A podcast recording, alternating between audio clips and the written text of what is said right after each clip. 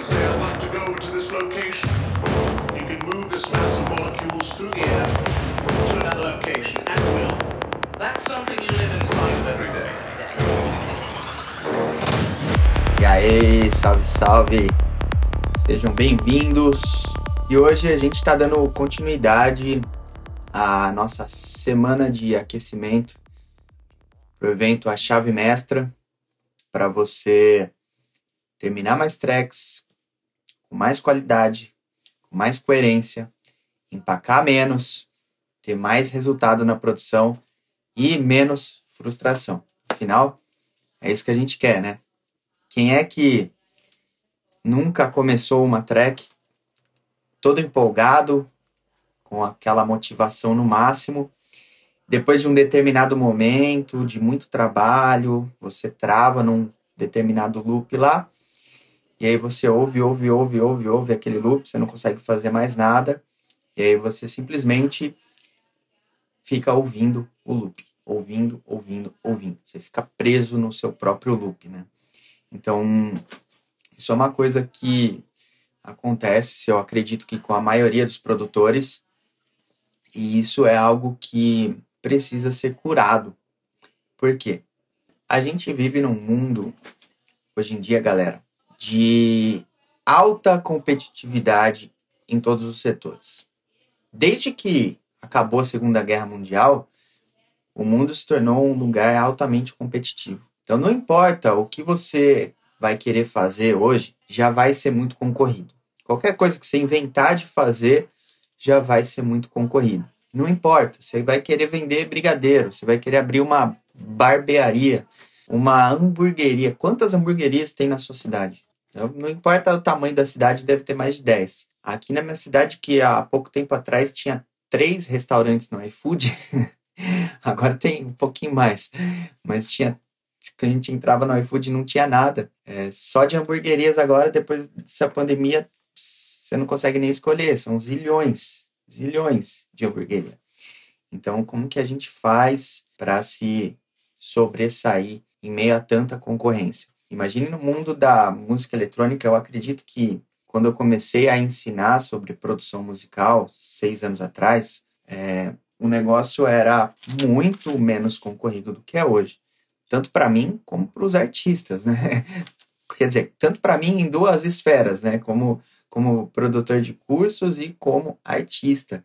Então, eu lembro que quando eu comecei a tocar como DJ em 2005, 2006 por aí, eu e um amigo meu, Pedrinho, a gente juntou a grana. Por que, que, por que, que eu fiz junto com ele? Porque sozinho a gente não tinha dinheiro para comprar as coisas. Era caro já, o dólar era barato, mas é, não era barato comprar um par de CDJs e um mixer, assim como não é hoje, né? Hoje tá impossível praticamente. Mas na época eu acho que foi, sei lá, acho que a gente foi com uns dois mil reais lá em nota de 50 no, no importador que tinha numa cidade próxima aqui. A gente juntou os dinheiros. Eu lembro que a gente ficou seis meses juntando dinheiro.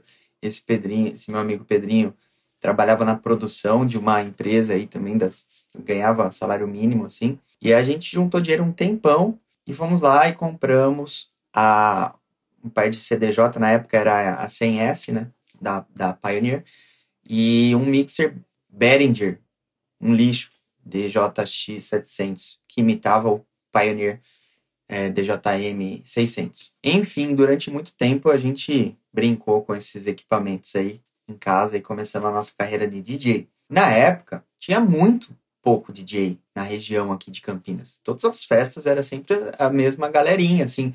Tanto que teve a, alguns caras que tiveram uma ascensão brutal, assim, muito rápida. Os caras estavam tocando em todas as festas, porque as festas começaram a bombar em 2005, 2006, 2007, tendo muita festa, muita festa. Começou a dar certo, começou a dar dinheiro pra, pra galera. Então, nessa época, é, tinha pouquíssimos artistas, DJs, e, e, a concorrência era muito baixa. Pouca gente tinha CDJ, tinha pouca festa em comparação com o que tem hoje. É, a cena era muito mais é, é, precária, né? Tava engatinhando, as festas eram muito mais amadoras, a cena como um todo era muito mais amadora. Naquela época, eu lembro que tinha. Você ia num, numa festa, quando tinha live no, no flyer, a gente olhava no flyer, ah, vai ter live é, que era o cara que produzia as próprias músicas. E, cara, a gente achava aquilo demais. Nossa, vai ter live. A gente nem sabia. O cara subia para tocar, era a mesma coisa dos outros, mas era live, era um live set, né? Um set autoral. Então, a gente ficava, a gente ficava empolgado com aquilo, que ia ter um live na festa. E sempre às vezes o cara nem era live, já colocava live lá só porque ele fazia alguma coisa ao vivo. E, e o, o termo live começou a ser muito valorizado. Porque na época existiam pouquíssimos, de fato, live. Ou seja, o cara que produz as próprias músicas, sets autorais, como você quiser entender. E era muita raridade. A gente tinha Racket Machines, na época dos Psytrance, tinha o Propulse, que, que fazia uns technos. Tinha, era pouca gente mesmo, assim, da, da região aqui, que tinha o Giborato, que tinha que produzia já as próprias músicas. E aí começou. Então, quem quem tinha um live na época estava muito em destaque. É a mesma coisa há muitos anos atrás quem fazia faculdade. A galera fazia faculdade, porra, tá muito acima do resto da sociedade e vai conseguir boas oportunidades no mercado. E aí o que aconteceu hoje em dia? A faculdade se popularizou, qualquer um faz não, né? Mas muita gente faz, aumentou muita concorrência. Vê que faculdade de direito é, deposita no mercado dezenas de milhares de advogados todos os anos, veterinários e administradores, e o negócio começa a ficar muito concorrido. Então, desde tipo, da Segunda Guerra Mundial, o mundo é muito concorrido em qualquer coisa que surge. Surgiu uma parada nova, já vai estar tá concorrido, porque todo mundo começa a copiar, copiar, copiar. Aqui na minha cidade é engraçado que abre uma coisa e abre 25 dentro de três meses, assim. E aí descobriram, por algum motivo, abriram uma. É, isso é muito comum em cidade do interior de Minas, assim, aquelas adeguinhas, sabe? Que o povo vai para comprar bebida só, é mais barato e tal, comprar gelo e bebida. Abriu uma, eu acho que estava indo bem, abriu outra, acho que estava indo bem. Agora, a cada esquina da cidade você vê uma dessas, dessas adeguinhas aí que vendem bebida. E, e nem é mais tão barato assim, é mesmo preço do supermercado, mas cada esquina tem uma, tem uma adega agora. Barbearia, então, nem se fala, né? Uma cada esquina tem essa barbearia do estilo vintage, com a parede preta e uma mesa de sinuca. Então, um vai copiando o outro, vai ficando muito concorrido. Tudo fica muito concorrido. Na música eletrônica, o mercado está cada dia mais concorrido. Quando eu comecei a ensinar sobre produção de música eletrônica, é, só tinha Felipe Sene, era o único curso do Brasil. Então, eu entrei nesse mercado e eu nadava de braçada no Oceano Azul. Essa é a verdade. Hoje em dia, não, não, não cabem nos dedos das mãos e dos pés o tanto de, de pessoas produzindo cursos que tem aí. Até meus próprios alunos estão fazendo os próprios cursos dele. Então a concorrência sempre vai aumentando. Isso é bom. Isso é, você pode enxergar como uma coisa negativa, uma visão pessimista, mas eu sempre enxergo como é, pelo lado positivo. Eu busco enxergar pelo lado positivo. Porque eu acredito que sempre que tem muita concorrência, isso primeiro que força os players a se especializarem cada vez mais. Então, cada vez mais a concorrência faz os produtos melhorarem e faz o mercado crescer. Porque eu tenho um concorrente que ele vai, de repente, trazer uma pessoa nova para o mundo da produção que eu não teria condições de atingir, sabe? Então, daqui a pouco esse cara vai me conhecer também. Então, eu sempre enxergo como positivo. No mercado, a iMac 2600 Hz também. Só que eles nunca foram muito, pelo menos antigamente, eles não eram muito fortes na presença online, né? São, são escolas físicas. Pelo menos a iMac. E nos cursos online mesmo, assim, era basicamente Felipe Sene, da Make Music Now. E eu devo ter sido o segundo. Então, é, o tema de hoje, alguém perguntou aí, é sobre performance. Como que a gente performa num mundo altamente competitivo? Na condição de artista, de produtor de música eletrônica, a gente sempre busca a excelência e a alta performance para sair da média. Porque tem muito produtor de música eletrônica, tem 35 mil pessoas que me seguem aqui, eu acho que a maioria é produtor de música eletrônica. Só se você ver, sei lá, o canal do YouTube do Rodrigo Silva tem 70, 80 mil pessoas. Então, são todos produtores de música eletrônica. Então, é muita gente produzindo música eletrônica. Não cabe tudo isso nas festas. Não cabe tudo isso nos clubes. Não tem espaço para todo mundo. A gente tem que aprender a, a se sobressair. É, esse negócio de sair da média deve ser um, uma coisa, um desejo natural, porque ficar na média é, é ser ignorado, é, é ser completamente ignorado pelo mercado e não ser visto. Tem um livro que se chama Peak, Peak Performance, se eu não me engano, e ele fala, ele fala algumas coisas interessantes sobre a gente atingir alta performance em qualquer qualquer coisa que a gente queira fazer. E eu sempre busco trazer esse entendimento para a produção musical, para a carreira artística, para o nosso desenvolvimento artístico, porque eu acredito muito que existe uma, uma necessidade de a gente se desenvolver de maneira integral nessa vida. Não dá para ser só um bom produtor e o resto da vida tá todo zoado. Não acredito nisso. Não tem como. Não tem como você tá todo doente de saúde emocional e, e, ter um pico de performance naquilo que você quer fazer. Todo mundo que está aqui quer ter resultado na música eletrônica, quer no mínimo produzir músicas que sejam é, que sejam de alta qualidade, que, que expressem os seus sentimentos, que expressem a sua identidade. Pode ser que você não tenha o interesse, o desejo de estar tá em cima de um palco, mas talvez é provável que você tenha o interesse de produzir música de alta qualidade que expresse a sua personalidade, as suas ideias. Então, a primeira coisa que a gente precisa começar a entender, começar a trazer a consciência sobre isso, é o balanço de estresse e repouso.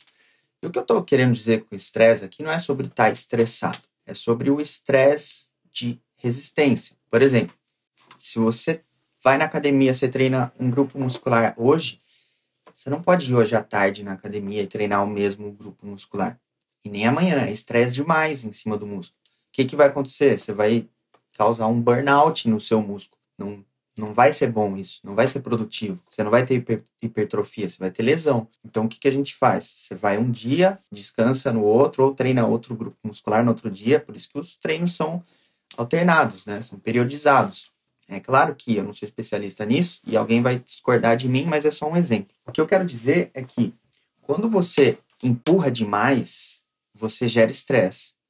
E numa situação de estresse elevada, você não tem performance. Isso é muito difícil para um produtor de música eletrônica engolir, porque a gente tem uma mania de sentar no estúdio e esquecer da vida, né? Você, esquece da vida. O meu olho, meu olho tá pulando hoje. Por que, que meu olho meu olho fica pulando assim, porque eu trabalho demais, eu fico demais na, na frente do computador. Tanto eu uso o computador tanto para produzir, tanto para espairecer, para conversar, para fazer tudo.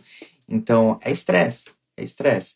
A gente tem que ter um equilíbrio entre estresse e repouso. Qual que é o recomendado? O que, que a ciência recomenda sobre estresse e repouso é, para o pico de performance? 50 a 70, 50 a 90 minutos de trabalho, 7 a 20 minutos de repouso. Então seria, numa condição ideal, a gente sentar, sentar para trabalhar e trabalhar, produzir, estudar durante uma horinha, uma hora e meia e parar durante 7 minutos a 20 minutos. E durante esses 7 a 20 minutos é parar mesmo, não é ficar vendo YouTube, é, é parar, porque se você somar a performance que você vai ter em 3, 4 horas ali, é, frenético no negócio, ou fazendo de forma intervalada, é muito provável que a sua performance seja muito mais alta em períodos intervalados, alternando repouso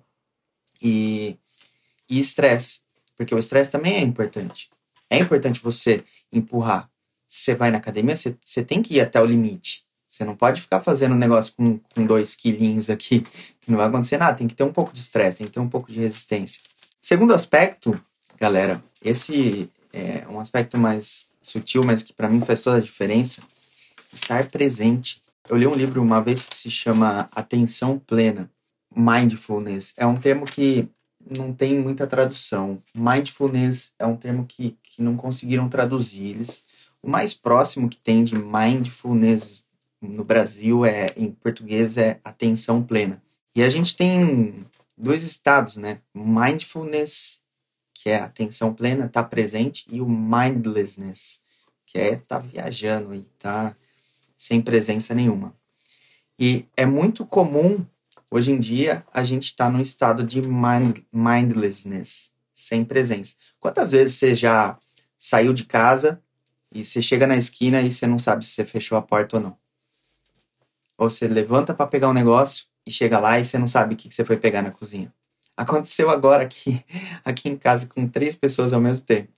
Os três levantaram e foram pegar alguma coisa e os três esqueceram o que estava indo fazer. Eu levantei para pegar um, um, negócio da tomada e quando fui ver eu estava pegando outra coisa. A Pri levantou para ir na cozinha, esqueceu o que foi fazer. Isso é mindlessness, é não estar presente. Quantas vezes você está lá produzindo e você está é, pensando no boleto, está pensando na vida, está pensando em outra coisa. Então, esse não estar presente é algo que faz você primeiro cometer muita cagada e te impede de ter alta performance. Eu sempre falo disso, de entrar em flow, de ter foco, de quando você for fazer alguma coisa, eliminar as distrações, porque o maior inimigo do mindfulness é o seu celular. O maior inimigo da sua presença no que você está fazendo é o celular. Por exemplo, eu estou aqui com vocês agora 100% presente, porque o meu celular está aqui, né, na minha frente, eu não estou com ele na mão. Quantos de vocês estão assistindo aqui e estão almoçando ao mesmo tempo, estão fazendo outras coisas, estão andando, não estão 100% presentes? E tá tudo bem, não precisa desligar por causa disso. Mas quando a gente vai fazer algo sério, é interessante que você esteja o máximo presente possível. E como que você faz isso? Primeiro, eliminando as distrações. Quando eu vou produzir sério, eu tenho uma track para entregar, eu tenho uma. acabei de terminar uma música semana passada e eu tinha pouco tempo para entregar. Foi um dia que eu sentei e desliguei tudo e conversei com a Pri. Falei: não me chama, porque eu preciso mixar essa track agora inteira para mandar pro para label e cara, foi assim, eu sentei, desliguei tudo, fechei a janela, desliguei o celular e vamos trabalhar. Outra coisa importante Estar presente também significa estar tranquilo, não estar ansioso. Não estar ansioso está relacionado a uma série de outras coisas. Uma delas é dormir. A gente tende a colocar o nosso próprio sono em último lugar. Você vai dormir quando não tem mais nada para fazer, não é assim? Você já fez tudo, agora que acabou tudo, eu vou dormir.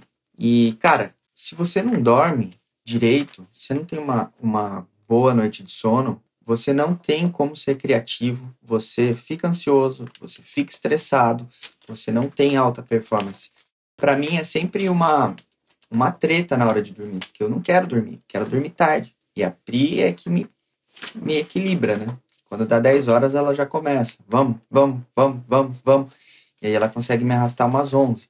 Mas isso se tornou meio que uma rotina já pra gente. 11 horas tá na cama. Antes eu ia dormir duas e meia, três, quatro da manhã. E aí acordava às nove, quebrado. E teve uma outra época, no ano passado, nessa época, assim, um ano atrás, eu tava na vibe de acordar às cinco da manhã, porque é, eu achava que era top acordar às cinco da manhã. Tem o livro lá, O Milagre da Manhã, que fala isso, e prova com A mais B que acordar às cinco da manhã é top. E de fato é muito legal acordar às cinco da manhã. Eu adoro. Você acorda e tá todo mundo dormindo ainda. Você tem sobra mais tempo durante o dia. Só que isso tava me deixando quebrado depois do almoço. Meio-dia eu tinha que parar e dormir de novo. Então não tava legal. Cada corpo é de um jeito, né? Cada organismo é de um jeito, mas o meu precisa de muito sono. Eu, se eu dormir menos de 8 horas, 7 horas numa noite, eu tô, cara, quebrado no dia seguinte. Então eu preciso dormir umas 11 e acordar umas 7 e meia, por aí, 7 horas, 6 e meia, e aí tá tudo bem. Aí eu fico bem o dia inteiro. Então, mais do que acordar às 5 da manhã, eu entendi que eu precisava ter um determinado número de horas de sono. Não é o horário que você acorda, é o tanto que você dorme. E quão bem você dorme. Né? E aí, isso é uma coisa que vale a pena a gente refletir sobre a importância. A gente não valoriza o sono, mas o sono é sagrado. O sono é o momento em que seu corpo vai se regenerar. Você precisa disso, isso é muito sério. A gente vai dormir com o celular na cara. Quantas vezes você vai dormir com o celular na cara assistindo coisa? Luz azul dentro do seu olho, é, impedindo a, a, a, sua hipófise de liberar a melatonina, que é o hormônio do sono. Eu tenho muito esse hábito de ler dormindo. Eu gosto muito de ler, é, dormir lendo, né? E, e aí eu leio no celular. Então, é luz azul dentro do olho. É claro que tem. No iPhone tem um negócio que, que tira a luz azul ele fica meio amarelado. Que é melhor. Vou dormir assistindo tutorial de produção. Não adianta nada. Não vai aprender nada. tem que assistir pôr em prática imediatamente. Agora, olha que dado engraçado. Teve um estudo que demonstrou que pessoas que caminham, sabe, tem o hábito de andar direto. Eu sempre andei muito a pé na minha vida. e esse estudo demonstrou que pessoas que caminham como um hábito regularmente têm 40% mais criatividade do que quem não caminha. Então, olha que louco. O simples fato de você sair e caminhar no seu dia, hoje eu fiz isso. Mas não é porque eu quero, é porque eu tenho uma mulher que me puxa. E se depender de mim, da minha vontade, eu não faço isso. Eu acordo e venho para cá, mal passo no banheiro, eu já venho trabalhar. Então, agradeço por ter uma mulher que me equilibra, mas dar um rolezinho durante o dia faz muito bem. Faz muito bem para sua saúde mental, para sua performance. Cara, sair de manhã, dar um rolê numa praça, num lugar com árvore, natureza. Isso não, não sou eu que estou falando, não. Isso é científico. Tem estudos que comprovam. Isso reduz estresse, reduz ansiedade, melhora a circulação, melhora o cardio, melhora a criatividade. É uma coisa simples, que não custa nada. Dá um rolê. Sair para dar um rolê a pé. Tem cachorro? Porra, leva o cachorro para dar um rolê, velho. Seu cachorro tá aí, gordo, preso, o mês inteiro. Pega o bichinho, põe numa coleira e vai dar uma volta no quarteirão. Vai dar, um, vai dar uma volta na, na cidade mete uma máscara e já era. Tem que andar de máscara, né? Põe a máscara no cachorro e vai que vai. Outra coisa, galera, é uma coisa que eu levo muito a sério, que esse livro Peak, Peak Performance chama de priming, que é uma preparação. O que é uma preparação? É um ritual que você tem antes de você fazer algo importante. Como assim? Eu vou produzir. Quando eu vou produzir um curso, eu vou produzir uma aula, eu vou produzir uma live, eu vou produzir um evento que nem eu estou produzindo. Como que eu gosto de fazer? Eu sempre gosto acalmar minha mente, de sentar aqui antes de começar a trabalhar. Eu tenho o meu próprio ritualzinho de meditação, as minhas práticas e é como se eu buscasse inspiração, me preparasse antes de começar alguma coisa. Tem atletas que fazem yoga antes de uma corrida de bike.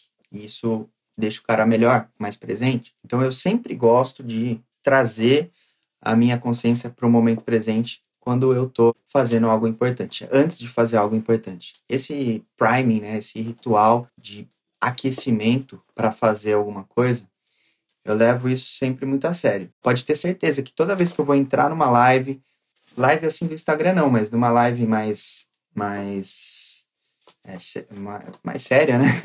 mais importante, menos trivial, eu sempre vou fazer uma meditação, uma oração. Eu sempre vou pedir é, orientação para estar tá mais presente, para falar coisas que possam é, melhorar a vida das pessoas, para não falar asneira. Então, isso é um ritual que eu sempre tenho antes de produzir, antes de fazer qualquer coisa importante. Eu sento e você não precisa meditar, você não precisa fazer nada. Tenha o seu próprio ritual aí. Mas se você quiser meditar, aprende, se vira, tem vídeo no YouTube que ensina. Três, quatro respiradas que você der diferente, aí você já vai se sentir muito mais calmo e muito mais tranquilo para enfrentar qualquer coisa. Esse período de, de preparação é muito massa. Você não sabe a diferença que faz você sentar para produzir e estar tá com a sua mente calma, com a sua mente presente. A, a sua entrega vai ser muito maior, o seu resultado vai ser muito maior. Você vai ter muito mais performance. Como que você quer produzir uma boa melodia, se a sua mente está um turbilhão de pensamento, precisa acalmar isso, diminuir um pouco esse ruído, essa vibração, esse barulho, tem que acalmar isso. Você vai escrever algo, produzir algo importante com a mente cheia de ruído, tem que abaixar o volume dessa, desse ruído. E a gente consegue isso muito facilmente através de meditação, de respiração. Ah, eu não acredito em meditação. Foda-se. O problema é seu. Respira. Se acredita em respiração, vai lá na PubMed e lê artigo científico que mostra como que uma respiração bem feita acalma até os seus batimentos cardíacos. Então eu prefiro estar tá muito calmo, assim, muito tranquilo na hora de produzir, na hora de escrever, na hora de receber é, inspiração para as coisas, porque a gente precisa, eu acredito numa parada que você não precisa acreditar, não, mas a gente recebe intuição e a, essa intuição, elas, você só consegue decifrar ela se você tiver com a, com a mente tranquila. Senão, você não. É como se chegasse um sinal, mas tá tanto barulho que você não consegue ouvir. E aí você não toma as melhores decisões, porque você toma as melhores decisões através da intuição, que é um aspecto divino. Mas não vamos entrar nesse assunto hoje, mas podemos falar outro dia sobre isso. Uh, um aspecto importantíssimo que eu sempre falo também para alta performance, galera, é a consistência. É, tem um cara que gravou um TED Talks e ele se tornou um um desenhista profissional em pouco tempo. É, o resumo é esse. Eu esqueci quem é, esqueci o nome dele, esqueci de onde ele é.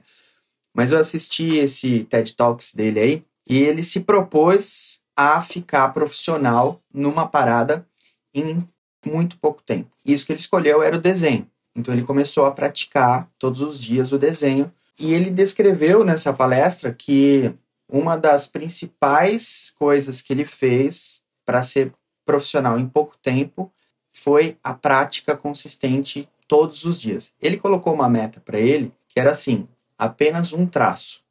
Se ele sentasse aquele dia que ele não estava afim, não tô afim, não quero saber, não quero saber de desenho, tô estressado, hoje eu tô ocupado.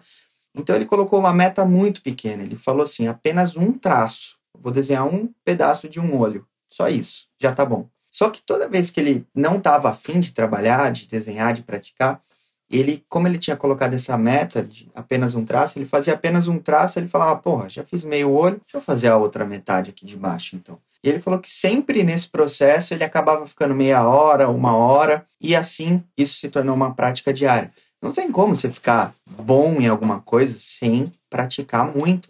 Não tem essa, galera. Assisti um, um, um tutorial que o Eclipse soltou essa semana no YouTube, ele falou, cara, eu fiquei 15 anos estudando mixagem, eu li tudo que você pode imaginar, eu comprei tudo que você pode imaginar, eu comprei peça, hardware, eu montei estúdio, comprei monitor, eu falei com todo mundo, e é um cara que, porra, um cara que tá na alta aí, né? E ele falou, agora que eu tô começando a ficar feliz com a minha mixagem, então é, é um processo de longo prazo. É, não tem como você. Você pode produzir música daqui seis meses? Pode. Pode ficar boa? Pode. Você pode terceirizar mixagem, terceirizar masterização. Hoje em dia é muito mais fácil do que quando o Eclipse começou, quando eu comecei, que ele começou antes de mim ainda. É, hoje em dia é muito mais fácil, então não precisa demorar tanto. Hoje tem mentoria, hoje em dia tem curso, tem, tem informação, tem acesso a tudo que é coisa, mas não existe milagre. Quer dizer, existe, mas ah, você precisa de muita consistência, muito esforço para ter algum resultado. E essa consistência é uma prática diária, todo santo dia, 10 minutos que seja. Ah, hoje eu tenho uma hora e meia, beleza. Não, hoje eu só tenho meia hora. Então tá, cara, o que, que eu vou fazer em meia hora? Que tutorial que eu vou assistir? O que, que eu vou fazer? Às vezes eu tenho, sei lá, um tempinho aqui para produzir, eu falo, vou fazer um preset. Vou fazer um preset agora. Eu tenho quanto tempo? Uma hora eu coloco no relógio. Ontem eu coloquei uma meta de fazer um preset em uma hora, que eu geralmente demoro duas, três horas. Então, ontem eu fiz um em uma hora. Falei, nossa, tô ficando rápido nisso já. Fico imaginando quanto tempo eu vou demorar para criar o meu próprio banco de presets aí com 100, 120 presets. Cara, imagine só, você lê cinco páginas de um livro qualquer todos os dias. Se você lê cinco páginas de um livro qualquer todos os dias, em 20 dias você ler um livro normalzinho aí, mais ou menos. Coloca um mês, vai. Um livrinho meio grandinho. Pô, são 12, 12 livros por ano. É muito, é muito acima da média. A gente está falando ser acima da média aqui.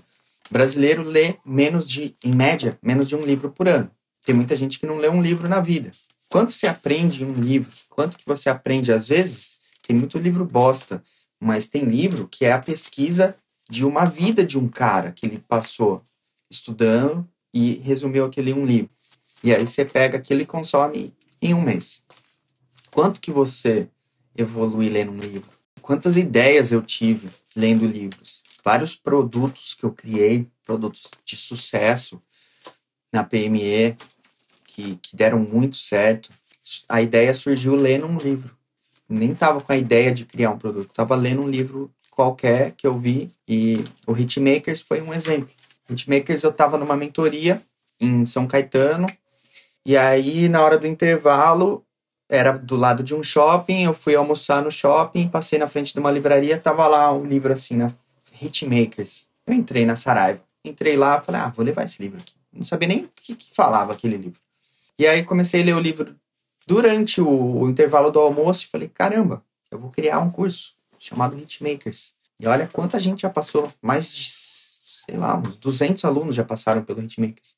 Quantos alunos tiveram super resultado depois que passaram por lá? Então, é, ler é sempre é sempre muito bom. Ter o hábito de fazer. Agora, não adianta você sentar no domingo e ler 400 páginas e nunca mais fazer isso. É melhor ler um pouquinho por dia, fazer um pouquinho por dia. É melhor meditar um pouquinho por dia. 5 minutos, 10 minutos, todos os dias, todos os dias, todos os dias. É isso que faz a diferença. E é difícil ser consistente, não é fácil.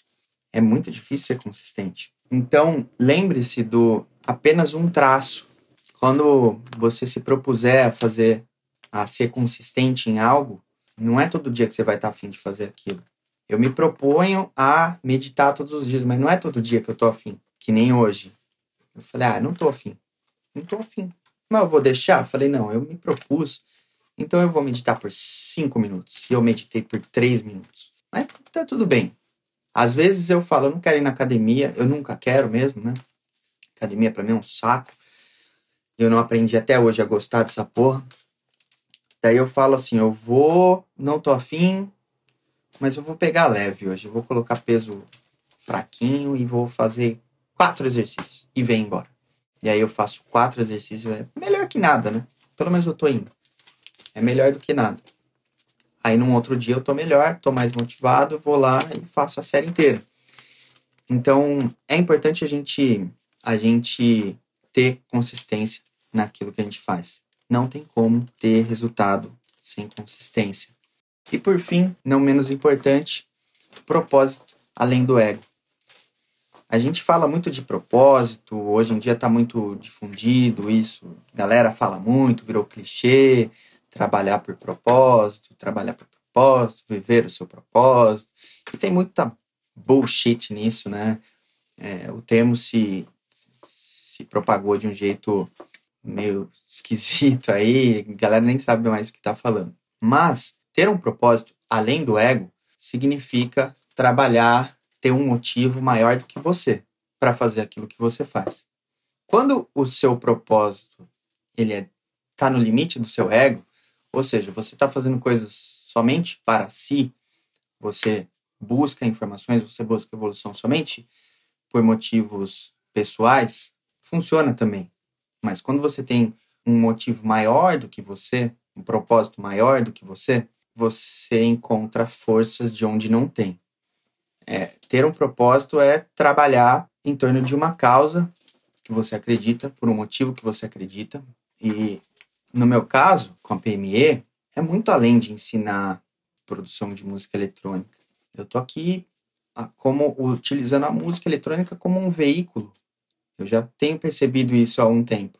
Ensinar música eletrônica é um veículo. Eu poderia estar ensinando qualquer outra coisa. Mas não é só isso. Tem um propósito maior. Tem um propósito meu de ganhar dinheiro? Não vou ser hipócrita, né, galera? Toda empresa foi criada para gerar lucro. A empresa não é, se não, se não fosse assim, seria uma ONG. E eu não criei uma ONG, criei uma empresa para me trazer prosperidade. Mas não é só isso. Eu nunca faço uma coisa pensando no dinheiro, no fim, pensando no lucro, somente no lucro. Penso no lucro, mas não somente no lucro. Então eu penso no valor que eu, como o Bruno falou, eu penso no valor que eu posso gerar para as pessoas. Tanto é que eu faço grande parte das coisas de graça, porque eu não consigo ter um conhecimento e não compartilhar isso. Então, meu propósito vai muito além de, de produzir minhas próprias músicas, de ganhar o meu próprio dinheiro, Então, ter um propósito, galera, é importante e, e propósito você não, não encontra assim de uma hora para outra.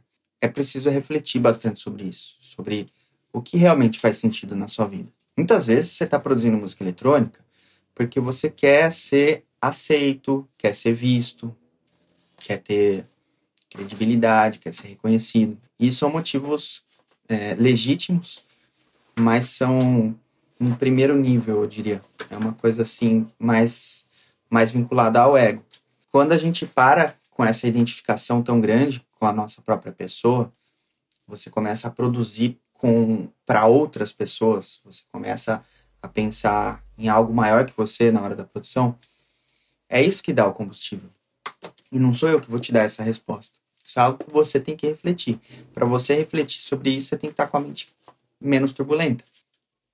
Então, vai caminhar, vai dormir bem, vai meditar, vai se espiritualizar, vai fazer cuidar dessa parte aí emocional, porque a gente vive um período difícil, né? Hoje em dia. Um período muito louco da humanidade. A gente não via uma pandemia desde 1920, sei lá, que teve gripe espanhola. Então, é uma parada de muita mudança que está rolando e a gente precisa estar tá forte, precisa estar tá centrado para encontrar soluções. Sabe o que é criatividade? Criatividade não é só produzir uma melodia diferente. Criatividade é encontrar soluções para os problemas que surgem. Soluções criativas que geram o menor prejuízo possível. Então, pensa bem. Problema é o que não falta na nossa vida hoje em dia. A gente precisa de criatividade para resolver esses problemas. E a gente não consegue ter criatividade se a nossa mente estiver toda bagunçada.